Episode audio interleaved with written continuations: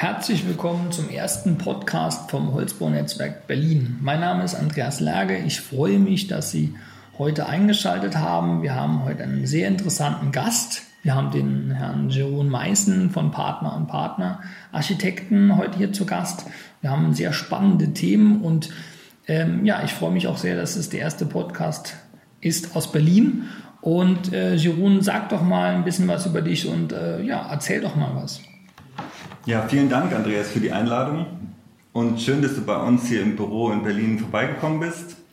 Ähm, ja, vielleicht erzähle ich ein paar kurz, kurz ein paar Worte zu, zu mir. Ich beschäftige mich schon seit langer Zeit auch mit ökologischen Fragen, weil meine Großeltern schon zwei biologische Gärtnereien betrieben haben. Mhm. Mein Architekturstudium habe ich an der TU Berlin vollbracht, wo ich die Fragen nach ökologischen Themen in der Lehre sehr vermisst habe und mir da, dadurch diese Themen sehr stark selber beigebracht habe. Nach ähm, diversen Büroerfahrungen, unter anderem bei Benisch Architekten und Barco Leibinger, bin ich nun sehr glücklich bei Partner und Partnerarchitekten gelandet, mit dem wir zusammen intensiv und ähm, sehr konstruktiv an der Bearbeitung von spannenden ökologischen Fragestellungen an der Architektur arbeiten können. Und parallel so in meiner Freizeit beschäftige ich mich in verschiedenen Netzwerken, unter anderem auch für das Holzbaunetzwerk Berlin. Perfekt. Und daher kenne ich Andreas Lerge sehr gut. Ja, es klingt doch mal, äh, das, danke für die tolle Vorstellung, muss ich sagen. Ähm, jetzt direkt die erste Frage. Womit beschäftigt ihr euch bei Partner und Partner schwerpunktmäßig im Alltag? Was, was baut ihr eigentlich so? Wir beschäftigen uns hauptsächlich mit ähm, Holzbau und dem Thema Cradle to Cradle. Der Ursprung von Partner und Partnerarchitekten liegt im Schwarzwald und okay. basiert vor allen Dingen auf handwerklichem Hintergrund, weil ähm, Klaus Günther und Jörg Finkbeiner eine handwerkliche Ausbildung in Schreiner, im Bereich von Schreiner und Zimmermann haben. Und deswegen planen wir ziemlich intensiv ähm, unsere Projekte von der Umsetzung denkend ähm, und integrieren dies in unseren Büroalltag. Also sozusagen von der Pike auf, auch, auch mit einem handwerklichen Hintergrund. Ja, das kann man Perfekt, genauso ja. sagen, ja. Wünsche ich mir immer mehr. Und der Schwerpunkt ähm, auf Holzbau und Cradle to Cradle hat dort seinen Ursprung und wir planen Gebäude von Neubauten über Sanierungen, über Aussichtsplattformen, Büro- und Gewerbebauten ähm, bis hin zu Hochhäusern eigentlich. Okay. Alles aus diesen Baustoffen und ähm, mit diesem Konzept von Cradle to Cradle. Man kann daher sagen, irgendwie, dass unsere Arbeit ähm, vom Idealismus angespornt wird, ähm, aber vor allen Dingen ähm, durch die handwerkslich und praxisbezogenen Planungsansatz ähm, als pra pragmatisch und innovativ bezeichnet werden kann. Ja, und, und was bedeutet Cradle to Cradle für euch eigentlich genau? Was, was ist Cradle to Cradle für euch? Ja, das ist eine gute Frage, weil das werden wir auch öfter gefragt. Das ist leider so, dass irgendwie derzeit immer noch in der Baubranche zu wenige dieses Konzept kennen. Man kann sagen, irgendwie, dass ähm, Cradle-to-Cradle-Prinzip ist eine Designphilosophie, ähm, in der viele ökologische Denkkonzepte aus der Vergangenheit ähm, zu einer kommunizierbaren Idee zusammengefasst ist. Ähm, man kann das vielleicht so beschreiben, dass es darum geht, eine Leitlinie für geschlossene Stoffkreisläufe herzustellen. Dabei werden drei Grundprinzipien formuliert. Das erste Grundprinzip ist dass Nährstoff Nährstoff bleibt. Mhm. Das zweite Grundprinzip ähm, besteht aus der Nutzung von erneuerbaren Energien und das dritte Grundprinzip Schaffung von Diversität. Um diese Grundprinzipien irgendwie zu erreichen, wird konkret ähm, zwischen einem technischen und einem biologischen Kreislauf unter, unterschieden. Mhm. In den biologischen Kreislauf kommen alle, ähm, alle Stoffe, die biologischen Ursprungs sind, wie schon der mhm. Name sagt. Mhm. Und in den technischen Kreislauf alle technischen, ähm, technischen Ressourcen, die ähm, möglichst nicht in den biologischen Kreislauf ähm, okay, in Verbindung verstehe, kommen sollen. Verstehe. Ja. Ähm, und diese Stoffkreisläufe, die sollen so getrennt voneinander äh, konzipiert bleiben, dass da keine Vermischung entsteht und die Ressourcen und Rohstoffe möglichst ähm, in Reinstform wieder zurückgewonnen werden können. Ah, sozusagen wie ein wie drei geschlossene Systeme, sozusagen drei Kammern. Im Prinzip kann man sagen, es sind zwei geschlossene ähm, Stoffkreislaufsysteme, ah, okay. der technische und der biologische Stoffkreislaufsystem. Und angetrieben werden diese Systeme durch erneuerbare Energien mit dem mhm. Ziel, Biodiversität zu schaffen. Das kann man vielleicht so grob als das Cradle-to-Cradle-Konzept, als Designphilosophie bezeichnen, ähm, auf der Grundlage dann Projekte inspiriert werden sollen, um am Ende ein sinnvolles Ergebnis für, für Mensch und Natur zu schaffen. Verstehe, verstehe. Und äh, warum die Verbindung von Holzbau und Cradle to Cradle? Wo ist da die, der Link? Der Baustoff ähm, Holz eignet sich hervorragend, um diese Prinzipien, diese Grundprinzipien von Cradle to Cradle zu erfüllen. Holz ist ein nachwachsender Baustoff. Er entsteht im Grunde genommen durch Sonnenenergie, also erneuerbare Energie, ähm, ist ein biologischer Baustoff ähm, und kann bei, bei der Erzeugung von ähm, bei der Erzeugung von nachhaltiger Forstwirtschaft ähm, durch Einhaltung von Mischwaldkonzepten Biodivers Biodiversität fördern und der Rohstoff kann wieder in den biologischen Kreislauf als Nahrung zurückgeführt werden. Perfekt, perfekt. Dabei ist aber in der praktischen Umsetzung in der Architektur und halt auch in, in, im Handwerk darauf zu achten, dass eben auch der Rohstoff als solcher in Reinstform ähm, verbaut ist, damit sich dieser auch ähm, schadstofffrei wieder mhm. als Nährstoff für die Natur eignen kann. Mhm. Und das Schöne ist auch dabei, dass eine Kaskadennutzung möglich ist. Durch, diese, durch dieses Designkonzept, dieser reinen Rückführbarkeit dieser Ressource, lässt sich diese Ressource auch für verschiedene weitere Produkte ähm, nutzen und ähm, weiterverarbeiten. Das Interessante ist, dass eigentlich dieser Ansatz auch schon in der Vergangenheit in ähm, verschiedenen alten Kulturen praktiziert wurde. Wenn wir nach China schauen, nach Japan oder auch in Europa, mhm. Wurde vor Jahrhunderten und Jahrtausenden Holz schon ähm, über Steckverbindungen in Reinstform eingesetzt mhm. und ähm, so eigentlich nach dem Prinzip schon, wie Cradle to Cradle es vorsieht, ähm, weiter genutzt und ähm, so eingesetzt, dass wir als Gebäu in Form der Gebäude einen Nutzen für unsere, für unsere Gesellschaft mhm. hatten, gleichzeitig aber auch keinen Schaden für die Natur mit an, angerichtet haben. Also ich bin zwar Experte, aber ich versuche jetzt mal auch das äh, den Laien verständlich zu machen wir hatten, wir hatten schon mal Cradle to Cradle, dann haben wir verlernt zu bauen und zu nutzen und jetzt müssen wir wieder zum Cradle to Cradle hin. Kann man das so sagen? Im Grundsatz könnte man das wahrscheinlich so sagen. Allerdings, ähm, was, ähm, was heute, denke ich, ganz entscheidend ist, noch da, dabei zu berücksichtigen, ist, dass wir auch entscheidend ähm, gute technische Entwicklungen haben der Fertigung. Und darin sehen wir als Büro und sehr große Chancen, dieses Konzept weiter voranzubringen und die ganzen Vorteile von, ähm, von technischer Fertigung damit mit einzubeziehen, um nicht alle komplizierten Verbindungen, Steckverbindungen mhm. handwerklich mhm. mit aufwendiger menschlicher Arbeit zu leisten. Und, und wie lässt sich äh, Cradle to Cradle auch in Abkürzungsform C2C im Bausektor umsetzen? Wie, können wir, wie kriegen wir die Pässe auf die Schiene sozusagen? Also im Bausektor ähm, stehen wir in dieser Entwicklung noch ziemlich am Anfang, kann man sagen. Ähm, aber dadurch, dass wir in der Vergangenheit eigentlich schon nach solchen Prinzipien gebaut haben, besteht die Chance, dass wir an diesem Wissen der Vergangenheit anknüpfen und das mit technischen Mitteln auf die heutige Zeit zu übersetzen. Bei uns im Alltag ist es so, dass wir ganz konkret einfach die ganze Tragstruktur eines Gebäudes nach verschiedenen Nutzungsphasen konzipieren und demnach die Materialien wählen und die Materialien, ähm, die wir in Zusammenarbeit mit Statik, mit, mit Brandschutz und mit der technischen Ausstattung so miteinander in Verbindung setzen, dass wir möglichst auf Verbundstoffe verzichten, mhm. um so die Rohstoffe in Reinform wieder zurückgewinnen zu können. Zurückgewinnung, ja. Und jetzt eine nächste Frage. Bis zu welchem Maßstab lässt sich das C2C-Konzept heute schon realisieren? Das lässt sich ähm, im Grunde genommen in unendlich großem Maßstab heute schon realisieren, wenn wir dabei berücksichtigen, ähm, wieder einfach zu bauen. Wenn wir, wenn wir unsere gesamten Bautechniken wieder auf ein Mindestmaß an Komplexität ähm, zurückführen.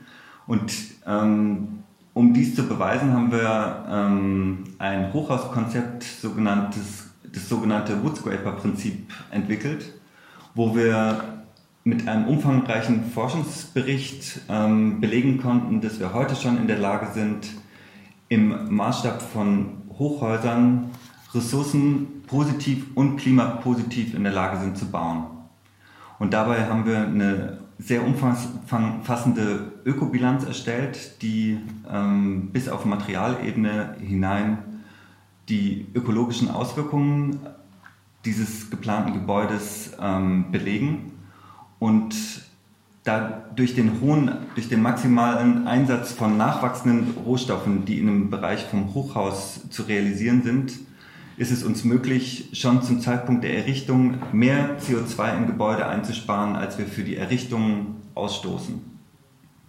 Zudem konnten wir dann ähm, in, in, im, interaktiv, inter, im interaktiven Planungsprozess. Interaktiv, ja. ja. Das ist auch ein schwieriges Wort.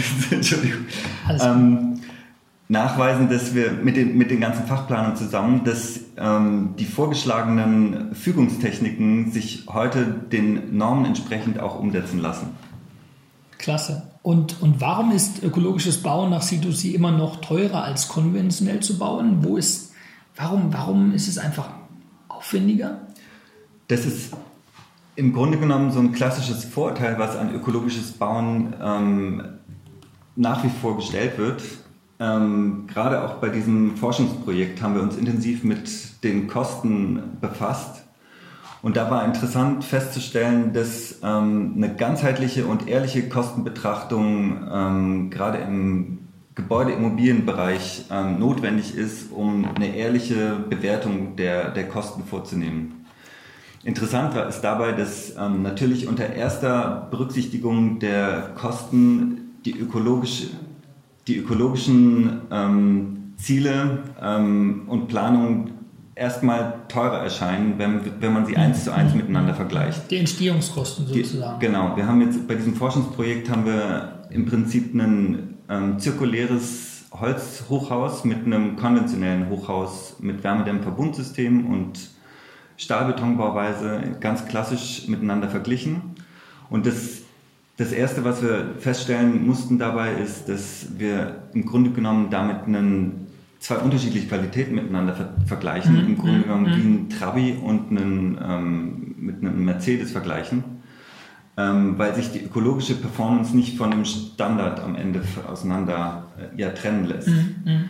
Ähm, und Dementsprechend ist jetzt erstmal, wenn man eins zu eins die Investitionskosten mit Investitionskosten wie Außenwand mit Außenwand vergleicht, ähm, an dem Punkt, dass die ökologische Bauweise erstmal teurer da ist, sich da teurer darstellt, aber der durch den hohen Grad der Vorfertigung, der sich durch den Holzbau und ähm, durch die zirkuläre Bauweise ergeben kann, ähm, sparen wir Bauzeit, Finanzierungskosten ein. Ähm, demgegenüber steht ähm, geringere Baustelleneinrichtungen ähm, und eine schnellere Vermietung, was alles dazu führt, dass wir im Endeffekt ähm, keine Mehrkosten im ökologischen Bauen zu verzeichnen haben. Klasse, das hört sich äh, nach einem wirklich großen, nach großen und guten Argumenten an. Ähm, was sind die Vorteile von zirkulären Holzhochhäusern? Was, wo ist der wirkliche Benefit? Du hast jetzt schon ein paar angesprochen. Ähm, fass es kurz zusammen.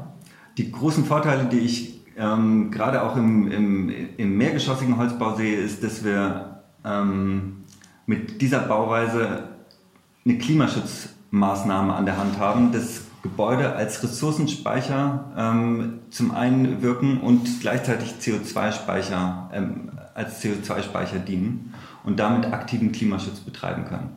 Das ist meiner Meinung nach ein, ein tolles Argument, dass wir unsere Gebäude sozusagen als CO2-Speicher auch äh, in Zukunft äh, ausbauen würden. Äh, jetzt nochmal zu dem Forschungsprojekt. An welche Grenzen seid ihr da gestoßen? Wo waren die Big Points, wo ihr sagt, da müssen wir noch weiter forschen, da haben wir, sind wir in die Schranken gewiesen worden? Grenzen, die sich aufgezeigt haben, liegen vor allen Dingen ähm, in der Nachnutzung von, in der Bewertung von Nachnutzung der, der Baustoffe. Ähm, welchen Wert haben die verbauten Ressourcen in einem Gebäude am Ende ihres Lebenszykluses? Ähm, wie viel Arbeitszeit muss aufgewendet werden, um diese Produkte wieder zurückzugewinnen und welchen, welchen Wert kann man am Ende diesen Baustoffen irgendwie zuschreiben. Ähm, da sehen wir großen Forschungsbedarf, um am Ende auch eine quantitative Bewertung von zirkulärer Bauweise ähm, herstellen zu können.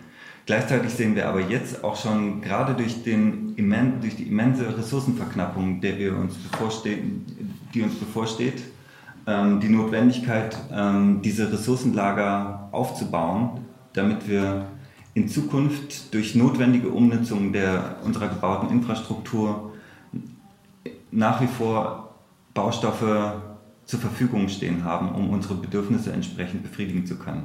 Da wäre auch eine Frage, die ich oft auch äh, gestellt bekomme, ist, ist, haben wir überhaupt genug Holz? Haben wir genug Holz da, um, um diese Speicherkapazität auch aufzubauen im Immobilienbestand? Diese Frage, die bekommen wir auch häufig gestellt im Alltag. Das ist eine sehr spannende Frage. Ähm, deswegen haben wir uns da eingehend ähm, auch mit, in dem Forschungsprojekt damit befasst und ähm, nach der laut Bundeswaldinventur haben wir ein jährliches Holz einen jährlichen Holzzuwachs von etwa 120 Millionen Kubik ähm, Holzmenge, wovon etwa 76, etwa 76 Millionen Kubik ähm, jährlich geerntet werden. Wenn wir uns dann die erforderlichen ähm, Wohnung, den erforderlichen Wohnraum, der vom BBSR ähm, ermittelt wurde, anschauen, wonach etwa 270.000 Wohnungen pro Jahr gebaut werden müssen, ähm, haben wir dies auf unsere Woodscraper bezogen und danach wäre es möglich, dass wir mit der jährlichen Holzernte etwa 47 Millionen Woodscraper errichten könnten. Wenn man das jetzt runterrechnet auf, die, ähm, auf den tatsächlichen Wohnbedarf, dann würde 12, 5% der jährlichen Holzernte ausreichen, um den gesamten Wohnungsbedarf in Massivholzbauweise in Deutschland zu errichten. Klasse. Und dieses Ergebnis legt für uns zumindest nahe, dass, ähm, dass eine Ressourcenknappheit nicht gegeben ist, solange wir sicherstellen, dass wir eine nachhaltige Forstwirtschaft auch aufrechterhalten. Klasse, klasse. Und wie setzt ihr das C2C-Prinzip in der Praxis um? Wie ist die klassische Anwendung? Du hast schon viele Beispiele gegeben. Nur wie ist es auch äh, in einem Gespräch mit einem potenziellen Bauherrn, wie kann man da auch äh, landen sozusagen, punkten?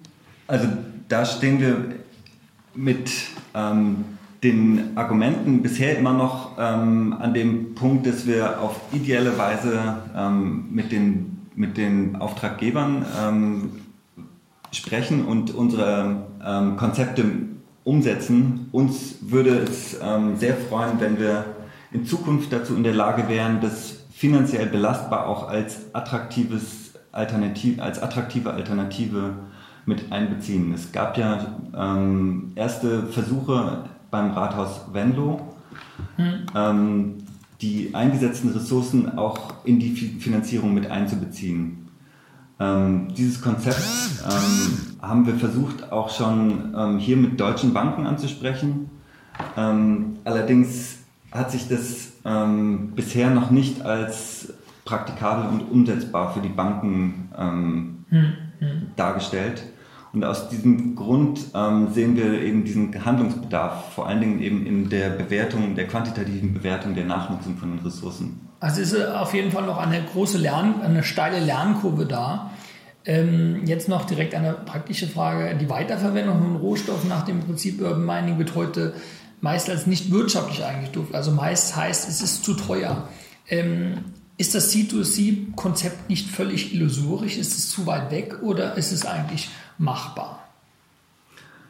Ähm, das ist auch eine interessante Frage. Ähm, gerade diese ähm, Bewertung der nicht wirtschaftlichen Rückgewinnung von Ressourcen ähm, sehen wir vor allen Dingen darin begründet, dass wir zu kompliziert heute bauen, dass wir zu viele ähm, Materialverbundsysteme in unseren Gebäuden vorfinden, wo der Aufwand zu hoch ist, an, diesen ursprünglich, an diese ursprüngliche Ressource wieder ranzukommen. Zudem muss man sagen, haben wir auch in Deutschland die Schwierigkeit, dass wir ähm, die Einkommen von menschlicher Arbeit besteuern, aber die von Maschinenkraft nicht. Was dazu führt, dass jeder menschliche Aufwand, der aufgewendet wird für die Rückgewinnung, höher besteuert wird als die Neuerzeugung von Stoffen, die von Maschinen erzeugt wird. Mhm. Und da eine gewisse Schwierigkeit ähm, begründet, diese wirtschaftlichen Widerspruch, der sich durch die Weiternutzung von Ressourcen ergibt, ähm, in unserem System auch begründet, wo wir, mhm. denke ich, auch mhm. darüber nachdenken müssen, wie wir diese Problematik, diesen Zielkonflikt am Ende auflösen können. Mhm. Ähm, dürfen wir im Anbetracht des Klimawandels und der gravierenden Ressourcenverknappung überhaupt noch bauen? Ist es überhaupt noch, überhaupt noch verantwortlich, weiter zu bauen, weitere Ressourcen zu verbrauchen? Die Frage, die bekommen wir auch ähm, häufig gestellt. Ähm, ich denke, wie schon vorher ähm, angedeutet, ähm, besteht ähm, das Potenzial darin, wenn wir wirklich verantwortungsvoll reine Ressourcen in Gebäude verbauen, insbesondere nachwachsende Rohstoffe. Und ich denke, wir sind heute ähm, durchaus in der Lage, im mehrgeschossigen Wohnungsbau über 80 Prozent an nachwachsenden Rohstoffen zu verbauen, dann können unsere Gebäude ähm, durch die hohe Speicherfähigkeit ähm, aktiven Klimaschutz betreiben, weil dadurch im Zusammenhang mit nachhaltiger Forstwirtschaft mehr CO2 im Gebäude eingespeichert wird, als wir ausstoßen und dadurch mhm. natürliche CO2-Speicher aufbauen, mhm. die wir dringend brauchen, um mhm. die Menge an CO2 aus unserer Atmosphäre wieder mhm. zurückzubringen zu holen.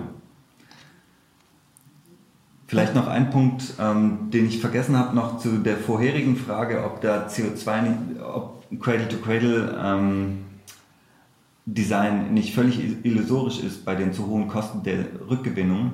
Ich würde sagen, dass gerade durch diese ähm, bewusste Nachnutz, durch, den, durch das Mitdenken der Nachnutzung Cradle-to-Cradle ähm, dann einen großen Vorsprung hat, um kostengünstig die Ressourcen auch wieder zurückgewinnen mhm. zu, zu, zu, lassen. Da wir keine komplizierten ähm, Verbundsysteme damit vorsehen, sondern einen einfachen Rückbau mitdenken. Mhm. Im Grunde genommen kann man sagen, vom Ende her zu denken, muss die Zukunft mhm. mhm. des Bauens der Zukunft sein. Was ich ganz oft jetzt gehört habe, war die, die ist das Zurückgewinnen, also das ist das Gegenteil vom Verbrauchen, von einer Sache wirklich eine Sache wirklich zu verschwenden. Äh, und jetzt aber auch die letzte Frage. Ähm, äh, was sind die Wünsche an die Politik? Was muss, kann und soll die Politik machen, um eure Arbeit zu erleichtern und euer Konzept zu fördern? Das ist auch eine gar nicht so einfache Frage zu beantworten. Ähm, ich würde sagen, wir brauchen auf jeden Fall auf ähm, drei Ebenen, auf der kommunalen, auf der Landesebene und auf der Bundesebene ähm, unterschiedliche Anreize, die, ähm, die dezidiert ähm, die Bauwirtschaft dazu drängen, ähm, diese Umstellung und diese notwendige Transformation vorzunehmen. Letzte Frage ist gleichzeitig natürlich auch die schwierigste. Letzte Frage ist gleichzeitig natürlich auch die schwierigste Frage. Was kann die Politik machen? Was kann die Politik, äh, was soll die Politik machen? Das ist eine Frage, die hat uns jetzt schon die ganze Zeit äh, äh, permanent ähm, auch beschäftigt. Jetzt nochmal die Frage. Das ist eine sehr, sehr komplizierte Frage, aber trotzdem nochmal, Jerome, an dich. Was, was wünscht ihr euch? Was würde eure Arbeit tagtäglich einfach erleichtern? Was, wo du sagen würdest, so würden wir, so könnten wir jeden Tag einen Woodskipper planen. Was, was wünschst du dir da? Wir brauchen eine ganzheitliche Bewertung von Gebäuden. Ähm, die heutige ENF die Energieeinsparverordnung, die betrachtet lediglich den Gebäudebetrieb als anstatt ähm, und vernachlässigt, bezieht nicht die Gebäudeerrichtung mit ein, die sogenannte graue Energie. Um dies zu ermöglichen, bräuchten wir anstatt der erneuerbaren Energieeinsparverordnung, an, an der, anstatt der Energieeinsparverordnung bräuchten wir ähm, eine Ökobilanz, ähm, die, den CO, die, die CO2-Emissionen eines Gebäudes über den gesamten Zy Lebenszyklus von der Errichtung bis zur, ähm, bis zur Demontage eines Gebäudes mit einbezieht. Ähm, neben dieser ähm, Ökobilanzierung von Gebäuden bräuchten wir auch den Anreiz, zirkuläre Gebäude zu errichten, dass der Wert von ähm, den verbauten Rohstoffen mit bewertet wird und als Vorschrift in die Bauordnung übernommen wird. Finde ich auch. Also man müsste einfach die Lifecycle-Kosten müssten erörtert werden, vielleicht auch die Möglichkeiten CO2-Preis. Also das Bauen muss einfach meiner Meinung nach auch nicht nur auf die Entstehungskosten bezeichnet werden bzw. berechnet werden, sondern über dieses, das Gebäude muss sozusagen auf 100 Jahre auch gerechnet werden. Jeroen, ich danke dir für, das, äh, für den tollen Podcast, für das geballte Wissen. Ähm, bei mir fühlt es sich so an, ich könnte noch gut eine Stunde mit dir weitersprechen. Das werden wir auch gleich noch vertiefen. Ich bedanke mich recht herzlich. Äh, es wird nicht der letzte Podcast sein. Äh, für weitere Informationen kann man gerne auf die Seite von Partner und Partner gehen. Findet man über Google oder natürlich über den Woodscraper, über die Woodscraper-Seite. Äh, ich bedanke mich recht herzlich für den ersten Podcast. Es hat mir wahnsinnig viel Spaß gemacht und ich freue mich auf den zweiten Podcast. Hören Sie wieder zu. Mein Name ist Andreas.